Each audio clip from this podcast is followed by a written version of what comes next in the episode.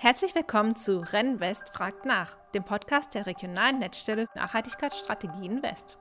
Im Gespräch mit Expertinnen und Entscheidungsträgerinnen wollen wir die Auswirkungen der Corona-Pandemie auf den Nachhaltigkeitsdiskurs beleuchten und nachhaltige Wege aus der Krise aufzeigen. In dieser Ausgabe ist unser Gast Rudi Bertram. Bis Oktober 2020 war er Bürgermeister der Stadt Eschweiler. Dieser Podcast wurde Corona-bedingt per Videokonferenzsoftware aufgezeichnet. Wir bitten um Entschuldigung, falls es an der einen oder anderen Stelle zu Tonproblemen kommen sollte.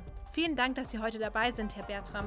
Können Sie sich unseren Zuhörerinnen einmal kurz vorstellen? Also mein Name ist Rudi Bertram, äh, bin 64 Jahre alt, äh, bin seit 1999 äh, Bürgermeister hier in der Stadt Eschweiler und ja, bin in vielen Gremien tätig und habe mich engagiert natürlich in, äh, der, in unserer Nachhaltigkeitsstrategie. Aber mein Aufgabengebiet ist sehr, sehr vielfältig und äh, über all die Jahre habe ich reichlich Erfahrung gesammelt. Die Stadt Eschweiler wurde 2018 mit dem Deutschen Nachhaltigkeitspreis ausgezeichnet. Können Sie mir das näher erläutern? Ja, wir haben in 2019 in der Kategorie der Größe der Einwohnerzahl der Stadt Eschweiler den Deutschen Nachhaltigkeitspreis äh, gewonnen. Wir haben seit 2016 uns auf den Weg gemacht, als nachhaltige Kommune aufzutreten und haben dann aber auch äh, mit der Politik, mit der Verwaltung, aber auch äh, mit der Zivilbevölkerung eine Nachhaltigkeitsstrategie entwickelt, die sich auf die 17 SDGs konzentriert haben und äh, haben dann Schwerpunkte uns selber gegeben und haben diese Nachhaltigkeitsstrategie entwickelt. Ja, und dann haben wir uns da beworben, damit beworben und äh, Gott sei Dank wir den ersten Platz gemacht. Damit hängt auch die Gründung Ihrer Nachhaltigkeitsstiftung zusammen, richtig? Also damit verbunden war natürlich auch ein Preisgeld, äh, was wir erhalten haben. Das waren 35.000 Euro. Dann haben wir aber zum Ende des äh, Jahres 2019 auch nochmal einen Preis gewonnen in Berlin beim Umweltministerium, dass wir die klimaaktivste Kommune in Deutschland waren, also in unserer Größenordnung. Und äh, da kamen nochmal 25.000 Euro zusammen. Und wir hatten sowieso schon vor, eine Stiftung zu gründen äh, hier in der Stadt, eine Bürgerstiftung. Das ist aber leider Gottes durch die äh, ja, Zeit nach 2008 nie oder immer am Geld gescheitert. Jetzt hatten wir das Geld und haben uns jetzt dazu entschieden, haben wir auch beschlossen und umgesetzt eine Nachhaltigkeitsstiftung, das Geld dort eingebracht und somit haben wir jetzt hoffentlich langfristig da ein Standbein, was wir für unsere Strategie, aber auch äh, für das Leben hier in der Stadt brauchen können. Wie betrifft Sie die Corona-Krise persönlich, aber auch beruflich? Ja, persönlich äh, hat uns das ja wie ein Blitz getroffen und äh, ich bin heilfroh, dass meine Familie und ich bisher nicht erkrankt sind. Äh, es hat schon für mich die Welt verändert, weil man ist sehr nachdenklich geworden. Und äh, gerade, wie gesagt, bin 64 Jahre alt, äh, dann gehört man schon zur Risikogruppe und dann ist man viel, viel aufmerksamer als im Anführungszeichen normale Leben. Äh, das ist äh, mir schwer gefallen, aber es nutzt nichts. Wir müssen uns daran orientieren, dass wir diesen Virus haben und da müssen wir auch noch wahrscheinlich eine, eine Zeit mitleben. Beruflich, meine ich, wäre das fast der Super-GAU gewesen, weil innerhalb von wenigen Tagen die Welt stillstand. Wir waren das anders gewohnt. Wir hatten keine Gremiensitzungen mehr. Wir hatten überhaupt keine Besprechungen mehr. Es wurde immer nur auf die Abstände geachtet und man war verunsichert. Das hat natürlich dazu geführt, dass hier auch in der Verwaltung fast ein Stillstand war und auch in der Politik bei vielen, vielen Projekten. So, und das hat sich jetzt etwas aufgelöst. Äh, durch Videokonferenzen, durch Telefonkonferenzen, was einen Vorteil hat, aber das sage ich jetzt mal für mich persönlich, ist das eine andere Welt, viel schwieriger und ich habe immer gerne den persönlichen Kontakt zu meinen äh, Kolleginnen und Kollegen und äh, zu den Besprechungen. Ich glaube, das ist auch letztendlich sinnvoller. Hatte die Corona-Pandemie Einfluss auf Ihre Arbeit im Bereich Nachhaltigkeit? Nein, im Moment nicht, weil wir waren schon ziemlich weit. Äh, ich, in gewisser Weise kann Corona uns vielleicht sogar helfen, weil die Bevölkerung, da geht es ja drum, es geht ja nicht um den Bürgermeister, sondern um die Bevölkerung, ich glaube, jetzt anders sensibilisiert ist und besser zuhört, besser, ich sag mal, kommuniziert. Nur habe ich das Problem, das stelle ich immer wieder fest, es gibt zwei Gruppen, Eine Gruppe tut so, als ob es Corona gar nicht gäbe. Und dann haben wir aber eine Gruppe, die absolut Angst hat. So, und das bereitet uns wirklich Schwierigkeiten, weil diese Angst hemmt uns in allen Argumentationen, hemmt uns in unseren Abläufen. Und da müssen wir, glaube ich, noch viel, viel aufarbeiten. Denken Sie, dass sich die Verhaltensmuster der Menschen während Corona auf kommende Krisen wie die Klimakrise übertragen lassen? Ja, ich äh, gehe davon aus, weil wir sind hier in Eschweiler mitten im Strukturwandel. Wir leben im Rheinischen Revier. 2010, 2009 wird hier ein Braunkohlekraftwerk geschlossen, ein Tagebau geschlossen. Also wir waren schon lange auf dem Weg im Strukturwandel. Jetzt kommt das Corona-Problem on top. Aber ich bin mir auch sicher, dass das viele Leute jetzt viel intensiver nachdenken lässt. Und das würde ich gerne mit rüber retten. Es darf also jetzt äh, nicht, äh, sollte ein Impfstoff gefunden werden oder eine Therapie, äh, so weitergehen wie bisher. Und das müssen wir in die Köpfe der Bevölkerung bringen. Welche Erkenntnisse und Erfahrungen nehmen Sie aus der Krise mit und welche Ideen wollen Sie weitergeben? Also für mich ist ja Nachhaltigkeit nicht nur ökologische Themen, ist nicht nur Klimawandel, ist äh, nicht nur Energiewende. Also wir haben auch in unserer Strategie ich nenne Ihnen zwei Punkte, dass hier vernünftige Arbeitsplätze entstehen, sozialversicherungspflichtige Arbeit, eine gute Arbeit möglich ist in unserer Stadt und in der Region. Und das ist auch nachhaltige Arbeit. Und das muss auch bei vielen jetzt wieder aufgearbeitet werden, zum Beispiel weg von 430 oder 450 Euro Jobs. Äh, dann haben wir uns auf die Fahne geschrieben, das Gesundheitswesen. Das muss stabilisiert werden. Vor Corona haben wir überall in Nordrhein-Westfalen über Krankenhausschließungen gesprochen ist jetzt weggetaucht. Nein, man muss dieses Gesundheitssystem, wir haben ein gutes, jetzt nicht so reformieren, dass das den Bach runtergeht, sondern Corona, glaube ich, hat uns jetzt den Anschluss gegeben, darüber nachzudenken, was wir stabilisieren müssen. Sozialversicherungspflichtige Arbeitsverhältnisse, die Sozialversicherungen stärken. Ich glaube, das können wir positiv mitnehmen aus dieser Krise. Wie beurteilen Sie die wirtschaftliche Lage in der Krise, auch in Bezug auf eine nachhaltige Entwicklung? Jetzt im Moment die ökonomischen Themen natürlich im Vordergrund stehen. Verlust der Arbeitsplätze, Ängste wieder, äh, die die Leute haben neben der, äh, neben der Gesundheit. Ich glaube, das müssen wir auch mit in diese Prozesse jetzt aufnehmen und äh, die Bevölkerung sensibilisieren. Es kann nicht so gehen wie vorher, aber wir müssen jetzt zusammen einen Weg finden. Und ich glaube, das wird auch akzeptiert. Nur es wird schwer sein, weil viele Menschen sagen mir, ja, wann können wir denn wieder wie vor Corona? Ich glaube, das ist ein Thema, was noch gar nicht angekommen ist. Wir haben all die Jahrzehnte so gelebt, es ist uns gut gegangen oder vielen Menschen ist es gut gegangen und jetzt kommt ein Bruch. Und die Gestaltung, was danach kommt, das müssen wir jetzt wirklich richtig anpacken.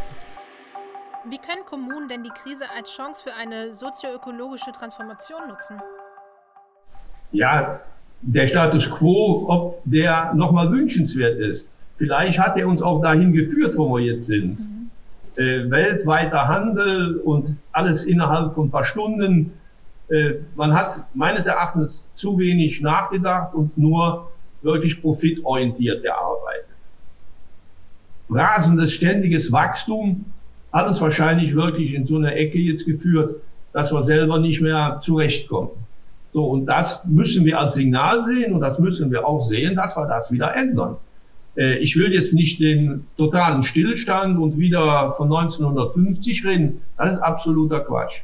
Nur äh, dieses, dieses ja immer wieder mehr, mehr, mehr, ohne Rücksicht auf Verluste, auf Menschen insbesondere, auf Ressourcen, die wir haben. Ich glaube, die Bremse war hoffentlich hilfreich. Denken Sie, dass wir auf dem richtigen Weg sind, um die Krise im Sinne einer nachhaltigen Entwicklung zu überwinden? Ja, angestoßen ist es. Mhm. So, und es, was ja ganz wichtig sein wird, es fließen im Moment äh, viele, viele Fördergelder. Äh, egal wo es ist, überall wird gesagt, wir können jetzt die Digitalisierung schneller ausbauen, die Schulen, die Kitas, Unternehmen werden gestärkt, vieles öffentliches Geld fließt jetzt, was ich auch für richtig finde. Also gerade die Investitionen in den Kommunen müssen hochgehalten werden. Wir haben uns nämlich in den letzten 30, 40 Jahren fast kaputt gespart. Und das müssen wir jetzt auch als Chance sehen. Und man könnte das auch steuern. Ich sage Ihnen ein Beispiel. Wenn man sagen würde, du kriegst für deine Stadt so und so viele Millionen Investitionen für die Schulen oder für die Kitas oder für anderes, dann sollte aber auch jede Stadt jetzt sich auf den Weg machen und eine Nachhaltigkeitsstrategie entwickeln und sich in Anführungszeichen verpflichten, das gezahlte Fördergeld, Bund, Land, so zu nutzen, damit eine nachhaltige, nachhaltige Entwicklung in den Städten erforderlich ist. Und wenn das nicht macht, ist doch kein Fördergeld. Ist die durch Corona nun voranschreitende Digitalisierung ein Weg zu mehr Nachhaltigkeit? Also das muss gemacht werden. Äh, ich meine, meine Generation hat das nicht so kennengelernt, aber ist unabdingbar und ich sehe ja auch letztendlich selber die Vorteile. Wenn wir das jetzt so nicht machen würden, hätten Sie entweder zu mir kommen müssen, ich zu Ihnen mit einem Post Leute wieder fahren. Das wird auch eine Chance jetzt sein. Aber ich erwähne es nochmal, mir persönlich tut auch der persönliche Kontakt gut. Äh, mhm. Ich glaube, das ist aber bei allen Menschen so. Das höre ich überall, auch bei jungen Leuten. Aber dass äh, Videokonferenzen, Digitalisierung jetzt zum täglichen Ablauf gehört, wenn man es dann umsetzen können. Geld haben wir jetzt genug, wir haben noch keine Menschen, die es umsetzen. Wie müssen Kommunen gerade jetzt während der Krise unterstützt werden, damit sie einen nachhaltigeren Weg einschlagen können? Ja, wir müssen, ich sage mal, auch im Verfahren vieles verändern. Mhm. Es kann nicht sein, dass wir jetzt äh, über Förderanträge stellen, wo ich drei Kollegen drei Monate mit beschäftigen muss. Äh, ich weiß, das öffentliche Geld, das muss kontrolliert werden. Da darf kein Euro irgendwo wegkommen, auf keinen Fall. Aber wir müssen das auch einfacher umsetzen in den Verwaltungen, aber auch in den Betrieben, in den Unternehmen, in den Schulen und äh, in den Kitas. Sehen Sie, äh, was im Moment für ein Aufstand ist. Wir haben Geld für die Schulen auszurüsten, aber die Digitalisierung ist noch nicht so bei den Lehrern angekommen. Also müssen die Menschen noch geschult werden, die müssen mitgenommen werden, damit sie die Pädagogik für ihre Kinder aufbauen können. Und ich warne aber auch davor, man soll jetzt nicht alles in 2020 regeln wollen. Das sind Prozesse, die müssen wir gestalten, die müssen wir machen. Äh, aber über, hier gilt wirklich der Grundsatz äh, Gründlichkeit vor Schnelligkeit. Wie werden die Nachhaltigkeitsmaßnahmen Ihrer Stadt bisher von der Zivilgesellschaft aufgenommen? Es sind Menschen da, die das sehr positiv sehen. Das ist aber ein geringer Teil, das muss ich ganz ehrlich sagen. Mhm. Äh, ich glaube, die Menschen haben noch nicht kapiert, dass Nachhaltigkeit auch tägliches Geschäft ist, tägliches Handeln ist. Ähm, oder auch nach vorne sehen, was habe ich jetzt mit meinem Handeln, was bewirke ich da? Diese Sensibilität ist nicht da. Bisher wurde immer nur geguckt, schnell fertig, Konsumsteigerung, und mehr Geld haben. So, und die anderen Dinge, das lief dann nebenher. Wenn man gesund war, dann wurden die Einschränkungen äh, dann auf jeden Fall kommen. Denken Sie, dass die Menschen während der Corona-Krise für nachhaltige Themen mehr sensibilisiert wurden? Ich glaube, dass äh, der eine oder andere hat darüber nachgedacht. Aber ich habe es ja eben schon gesagt, weil auch viele Leute Angst haben, weil mhm. sie krank werden könnten. Und die Medien, die jeden Tag uns einhämmern, wie viele Menschen jetzt Corona weltweit haben. Und ich will das überhaupt nicht bagatellisieren. Das ist ein ganz schlimmer Zustand. Aber wir müssen auch jetzt endlich mal lernen, mit diesem, äh, mit diesem, mit diesem Corona zu leben. Wir haben ja keine andere Chance. Wir können uns nicht in den Keller setzen und es kann aber auch nicht jeder jetzt rumlaufen und sagen, das ist doch gar nicht vorhanden. Was oder wen dürfen wir denn in diesem Prozess im Lichte der Krise nicht vergessen? letztendlich die Bevölkerung. Mhm. Die dürfen nicht vergessen, denn wir müssen jetzt nicht den Anspruch haben, in den Rathäusern, in den Parlamenten, auf Landes- und Bundesebene, egal wo, äh, wir können diesen Prozess, der jetzt kommt, ohne die Bevölkerung nicht gestalten. Dann werden wir eine gespaltene Gesellschaft werden und dann ist auch Nachhaltigkeit ja gar nicht mehr zu leben. So, dann wird es Gruppierungen geben, die das torpedieren wollen, die ihre alte Lebensweise, ihres, ihr das alte Vorgehen wieder haben wollen, die Bevölkerung mit einbinden, medial aufklären. Und ich glaube, dass das die Grundlage ist. Alles andere wird von Fachleuten vorbereitet. Wir müssen es auch so runterbrechen, dass fast jeder das versteht. Mhm. Wenn wir das nicht schaffen, wird es schwer.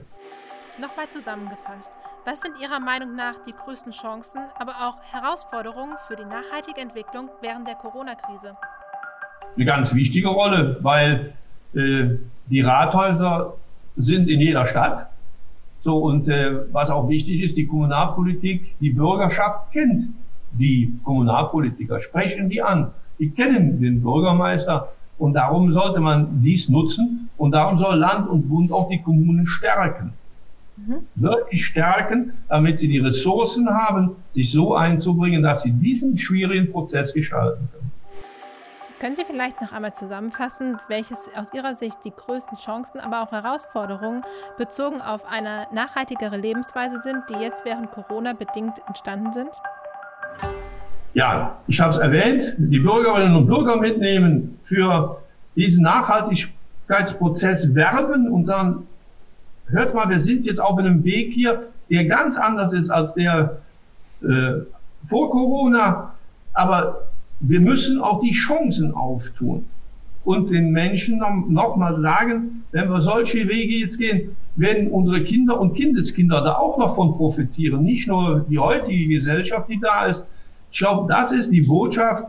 Wenn das mal verstanden wird, dann mache ich mir keine Sorge. Es muss natürlich, und das wird zu Anfang sehr viel Geld kosten. Und dann muss man auch sagen, das Geld stellen wir zur Verfügung.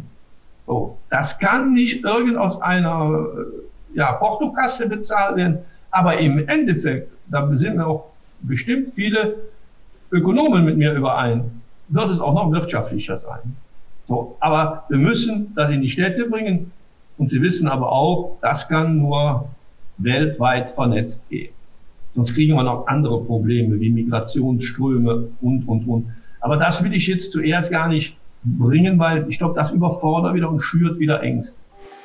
Denken Sie, dass die Bevölkerung durch eine nachhaltigere Lebensweise neuen Krisen besser gewappnet ist? Das kann ich noch nicht sagen. Aber wenn viele oder mehr Leute verstehen, was wir jetzt in zehn Jahren gemacht haben und erkennen, dass das ein richtiger Weg ist, ich glaube, dann gestalten die Menschen das selber. Dann wollen die auch nicht mehr zurück. Das ist jetzt natürlich eine Herkulesaufgabe das zu erläutern, zu erklären. Und das äh, gilt äh, für Politik, für Bürgermeister, für die Bevölkerung. Eine ganz wichtige Rolle spielen für mich die Medien. Zum Schluss wollen wir noch Ihre Vision für die Zukunft hören. Wie sieht Eschweiler im Jahr 2030 aus? Ich hoffe, dass dann dieser Prozess, den wir gerade besprochen haben, noch tiefer in den Köpfen ist und Eschweiler eine Stadt ist, die durch den Strukturwandel die Chancen schon genutzt hat, äh, die Energiewende zu vollziehen, sichere Arbeitsplätze, sozialversicherungspflichtige Arbeitsplätze hier zu schaffen und dass jeder, der hier in der Stadt lebt, von seinem Einkommen mit seiner Familie vernünftig leben kann und wir ein Gesundheitswesen behalten, was wirklich für alle da ist. Und äh, ich glaube, das ist die große Akzeptanz, die wir dann in der Bevölkerung haben. Und dann bin ich mir auch sicher, kommen auch die Impulse aus der Bevölkerung. Möchten Sie vielleicht noch etwas ergänzen? Also ich äh, kann nur alle Bürgermeister wirklich bitten, dass sie sich äh, hinsetzen mit erst mit der Verwaltung und mit der Politik und mal über eine Nachhaltig Nachhaltigkeitsstrategie nachdenken und das nicht für viele andere Dinge hinten an äh, äh. Ich glaube, ich höre es hier im Haus insbesondere, das macht mittlerweile insbesondere der jüngeren Generation richtig Spaß, etwas zu verändern.